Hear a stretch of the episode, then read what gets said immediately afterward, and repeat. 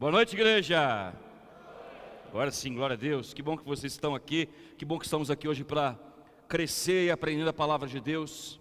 E a gente vai começar a nossa série, como o nosso profeta falou, Vitória dos Relacionamentos, ao longo desse mês de abril. E eu quero trazer para você uma perspectiva. A gente fala muito sobre relacionamento na igreja, né? Principalmente na Sara, nós falamos demais sobre se relacionar com o próximo, se relacionar com o cônjuge, se relacionar com o líder, com o discípulo eu vou tentar fugir um pouquinho daquilo que é usual no que diz respeito ao relacionamento ao longo dessa série. E eu vou tentar focar em coisas que prejudicam o relacionamento.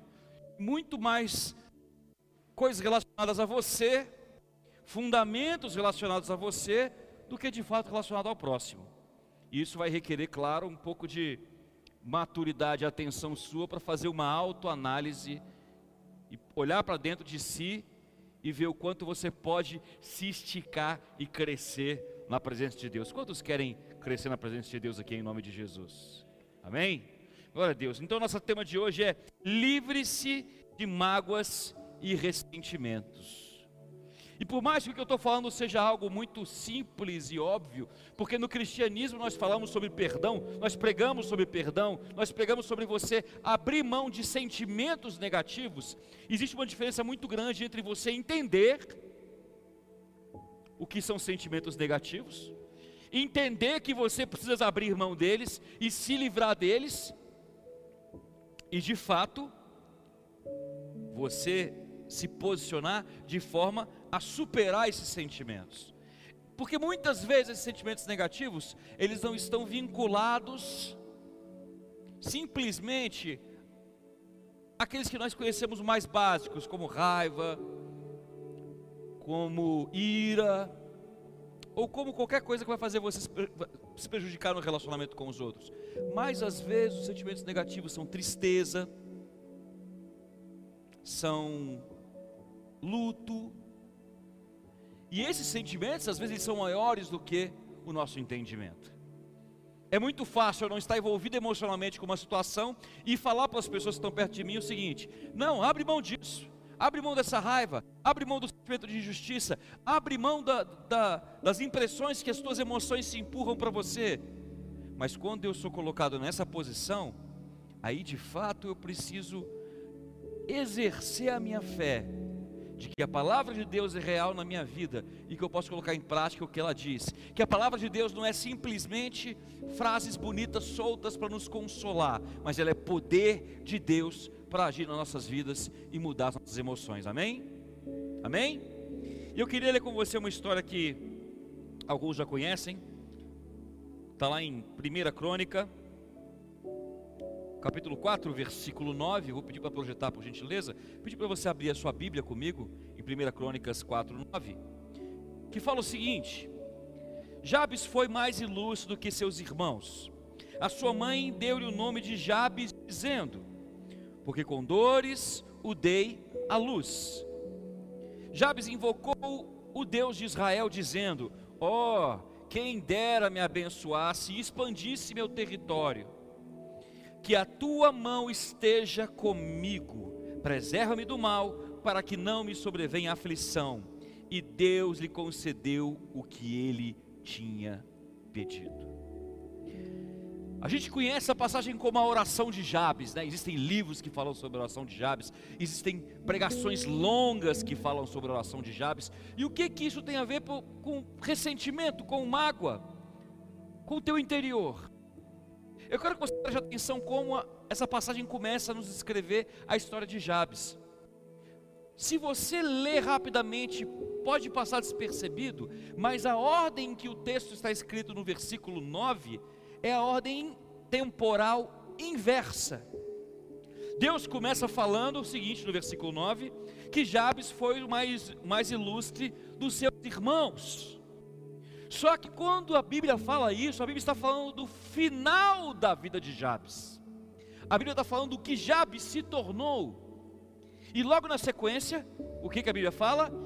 A origem de Jabes, o início da vida dele. Jabes era o mais ilustre dos seus irmãos, assim ele ficou conhecido, assim a história disse que Jabes se tornou. Mas como foi o início de Jabes? o início de Jabes foi um início de sentença negativa. Foi um início de sentença de limitações emocionais, limitações interiores. Preste atenção. A sua mãe deu-lhe o nome de Jabes, dizendo: Porque com dores dei a luz. A ocasião em que Jabes nasceu foi algo traumático para sua mãe, e a sua mãe imprimiu na sua vida o seu próprio, a sua própria dor e o seu próprio ressentimento. A dificuldade que foi gerar Jabes. E eu não sei se você percebe que uma pessoa que nasce debaixo de um jugo de um nome como esse, misericórdia. Imagina, você nasceu e seu pai te deu o nome de horrível. Por que, que o nome dele é horrível? Porque quando ele nasceu, ele era horrível. Meus pais brincam comigo, falam que quando eu nasci, na verdade eu não nasci. Primeiro nasceu o meu nariz, depois veio eu. Minha, minhas tias falam que não, não, era só nariz, não era gente. Cadê o resto do menino, pelo amor de Deus? Imagine se você vivesse debaixo da sentença que as pessoas entregaram e disseram que você seria que você é. Jabes nasceu debaixo de uma sentença de que ele seria um homem de dor. E olha que coisa interessante, eu percebo que aquela dor para Jabes durante muito tempo foi um jugo para ele. E você percebe isso na oração que ele faz. Quando você coloca um nome com significado nas pessoas, aquele nome ele atrai, ele atrai a, eh, a energia que o nome diz. Principalmente se você entende qual o significado. Você sabe qual é o significado do seu nome? Vale a pena você pesquisar e entender. É para você apresentar diante de Deus e falar: Ah, Deus, entendi porque eu tenho essa dificuldade, porque meu nome significa aquilo. Normalmente, os nossos nomes acabam refletindo um pouco do nosso comportamento, dos nossos frutos. E é interessante porque estava debaixo do jugo de, um, de ser um homem que foi gerado na dor, que foi gerado debaixo de um peso negativo emocional, de um peso negativo do que a mãe viveu. E a Bíblia não entra em muitos detalhes do porquê que ela fez questão de, de dizer e de vida dele como você me deu trabalho para nascer, menino.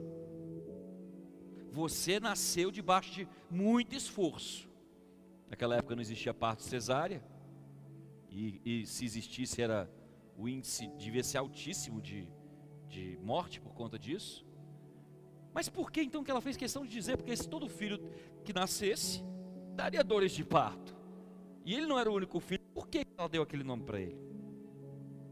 E Jabes podia ter se apegado naquilo e, e ter comprado a ideia de que ele seria um homem que geraria dor e viveria debaixo de dor. E eu entendo que Jabes usou exatamente o seu nome para que através da dor ele encontrasse em Deus a força e a resposta que ele precisava para superar o jugo de dor que ele tinha na vida dele. Jabes era judeu. Olha que coisa interessante.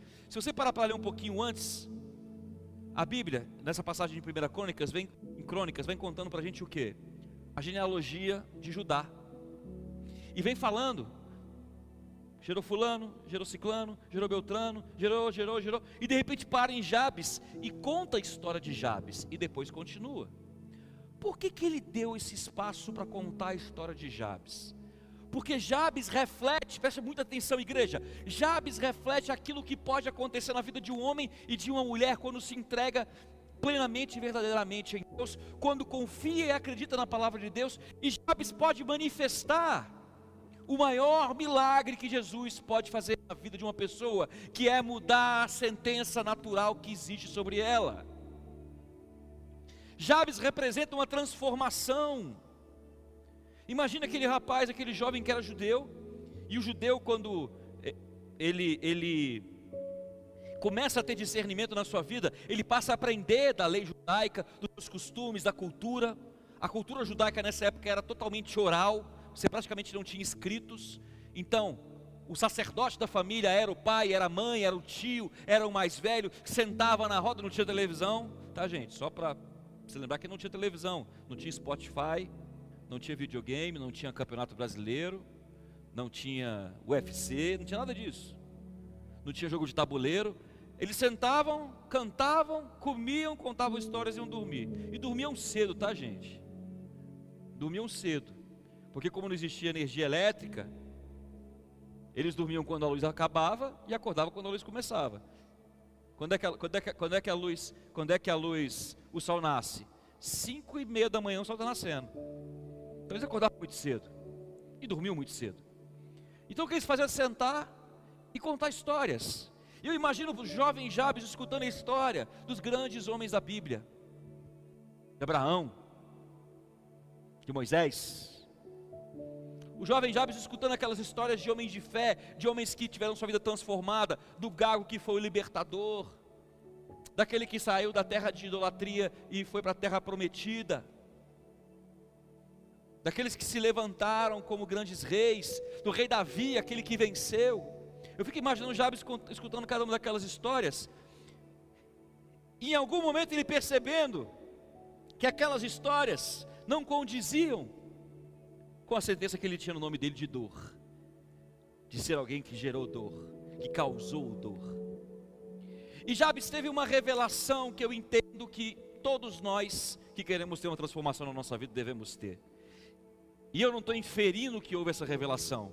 A Bíblia nos mostra que houve essa revelação no versículo 10. Pela oração que Jabes faz, quando ele chega diante de Deus, rasga o coração dele e diz o seguinte: projeta de novo para mim, por gentileza, no versículo 10. Javes invocou o Deus de Israel, dizendo: Calma, olha aqui para mim antes da gente ver o que, que ele falou. Jabes cresceu ouvindo aquelas histórias e percebeu que cada um daqueles homens, da sua cultura, da sua história, da sua história, do seu reino, do seu povo, dos judeus, todos os homens que se encontraram com Deus tiveram sua vida transformada. Todos os homens que se entregaram para Deus tiveram sua vida transformada. Homens que tinham motivos para viver debaixo de ressentimento, de dor, de ferida. Homens que tinham motivos para se fechar porque foram traídos, porque foram enganados, mas esses mesmos homens que passaram por isso tiveram a postura de que, igreja? De se colocar diante de Deus, de se apresentar diante de Deus e deixar que Deus os transformasse, e deixar que Deus trabalhasse neles, e se transformaram nos grandes homens da Bíblia, nos patriarcas, os primeiros reis, dos libertadores. E eu entendo, quando você olha dessa perspectiva, você passa a entender a oração que Jabes fez. Eu não quero ser esse homem de dor, eu quero ser como grandes homens. Eu não aceito essa limitação na minha vida, eu não aceito viver nesse território limitado que a vida me colocou, eu não aceito viver nesse território que me restringe, como a vida está me restringindo, eu não aceito isso. Então, Senhor, a palavra de Deus diz que Jabes invocou o Senhor. Projeta para mim, por favor. E disse o seguinte: Ó oh, quem dera me abençoasse e expandisse o meu território. Por que, que Jabes pede para expandir o território? Ele não está falando, querido, apenas de território físico. Meu irmão, minha irmã, ele não está falando apenas de território físico, de ter uma casa maior, de ter terras maiores, de ter posse maior. Ele está falando de alargar o território interior dele, as emoções dele, a mente dele, a percepção espiritual dele. Senhor, me abençoe e me alarga, me estica, porque eu sei que o tamanho da tua bênção é proporcional ao quanto meu território é largo para suportar essa bênção. Nunca se esqueça daquela frase: Deus não diminui a pressão, aumenta a minha estrutura. Ele sabia que o quão mais longe ele quisesse ir, o quão maior fosse, as coisas que ele quisesse conquistar e construir, fazer em Deus e fazer na sua vida, a sua família, os seus bens, as suas emoções, os seus relacionamentos, tudo isso ia passar pela estrutura dele, pelo território que ele conseguia administrar. Eu gosto muito de Fórmula 1 aprendi, gostava na época que o Brasil era mais presente, desgostei e aprendi a gostar de novo. E eu estava vendo uma série que tem sobre Fórmula 1, que está desses, desses, desses streamings aí da internet. E conta a história de um rapaz que ele ganhou a oportunidade de correr numa das escuderias mais importantes da Fórmula 1, que é a RBR, Red Bull Racing. E a Red Bull tinha dois corredores.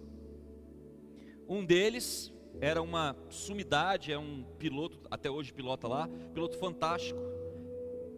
E acredita-se que nos próximos anos ele vai ser o, um dos campeões mais jovens que existe. E o outro era um rapaz muito promissor, mas muito jovem. E esse rapaz não suportou a pressão e foi rebaixado da categoria principal da Red Bull para a categoria secundária da Red Bull. Red Bull tem uma outra escuderia na, na, na Fórmula 1. E aí, passou um ano, aquele rapaz começou a arrebentar nessa segunda categoria. Passou um ano, começou a arrebentar na segunda categoria, e aí a imprensa foi no chefe da primeira categoria e perguntou para ele: Você que é o chefe da Red Bull, deixa eu te fazer uma pergunta. Você está vendo que aquele cara que corria para vocês, que vocês botaram na segunda divisão, ele está arrebentando? E aí? Ele tem chance de voltar?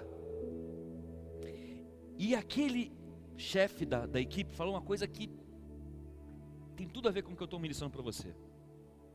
Ele falou o seguinte: aquele piloto ele precisa entender uma coisa. Quando se chega dentro da Fórmula 1, no topo, como ele chegou em dirigir para a segunda maior escuderia da Fórmula 1, você necessariamente não tem que ser apenas um bom piloto ou um excelente piloto. Você não tem que entender apenas de dirigir o carro. Porque para estar entre os melhores, a pressão ela é absurda. Ele tem que ter a capacidade de aguentar ser piloto da Red Bull nas pistas e fora dela. E ele teve a oportunidade dele, e ele já mostrou que ele ainda não tem estrutura para estar aqui, não como piloto, mas como pessoa. Eu falei, meu Deus, o talento não supre, o, o talento não supre, a habilidade não supre, o talento não supre a necessidade de você ter estrutura. O que tem a ver com o que eu estou falando para você? O tamanho da tua bênção, o tamanho do poder de Deus na sua vida, ele tem que ser o que? Proporcional à tua estrutura. Não adianta você desejar grandes coisas se você está com a estrutura pequenininha, um território limitadinho. E você não consegue ir além, não consegue fazer mais, não consegue dar um passo, por quê? Porque se magoa fácil, porque carrega um ressentimento com você, porque carrega uma mágoa. Ah, eu quero na minha vida ser um empresário independente, não quero depender de chefe. Deixa eu te contar uma coisa: se você acredita nisso, te venderam uma mentira. Você pode ser um empresário, você pode ser um funcionário, você pode ser político, você pode ser o que você quiser, autônomo. Você sempre vai, de alguma forma, depender das pessoas. Um vendedor depende de quem compra. O empregado depende do chefe. O chefe depende dos empregados. O empresário depende da economia. E assim vai. Se você não tiver estrutura para lidar com isso, não adianta Deus te colocar em altas posições. Você nunca vai dar conta de permanecer lá. Você vai ser como aquele piloto da Red Bull que chegou lá em cima e aí a circunstância vai falar: Não, meu filho, desce. Você não está pronto ainda não. Jabes entendeu isso. Jabes falou: Senhor, alarga o meu território, aumenta o meu território, expande a minha estrutura. Ele continua dizendo: Que a tua mão esteja comigo, preserva-me do mal, para que eu não que não me sobrevenha a aflição. E Deus lhe concedeu o que tinha pedido. Quando Deus olhou para a oração de Jabes, Deus percebeu o seguinte: Jabes reconheceu que eu sou a fonte para que ele se torne algo muito maior do que o que de fato ele é.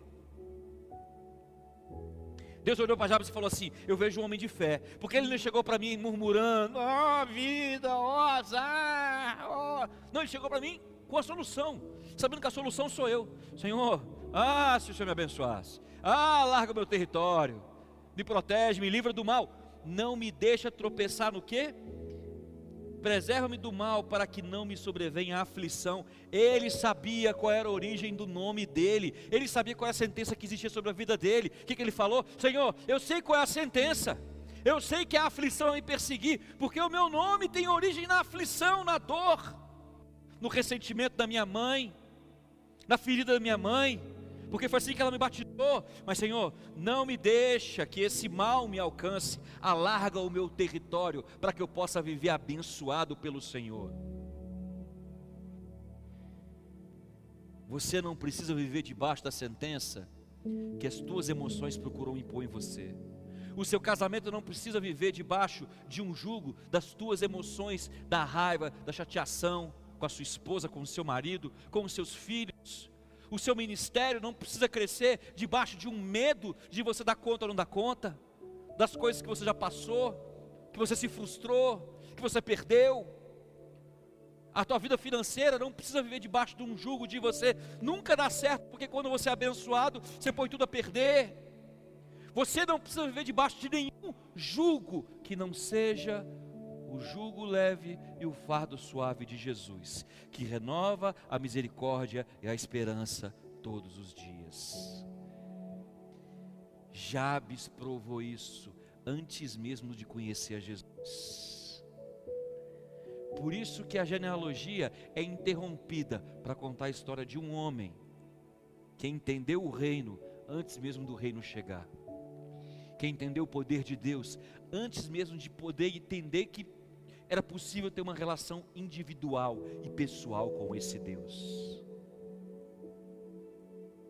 Ele olhou para a história dos homens que estavam lá atrás, que tinham sentenças negativas, e se identificou com eles e ele pegou aquilo que aqueles homens fizeram, que foi ir em Deus para mudar a sua história.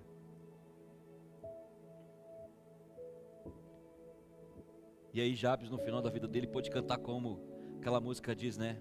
Olha o que ele fez comigo. Por isso que a Bíblia inverte. Jabes era o homem mais ilustre dos seus irmãos, mas a vida dele começou destruída.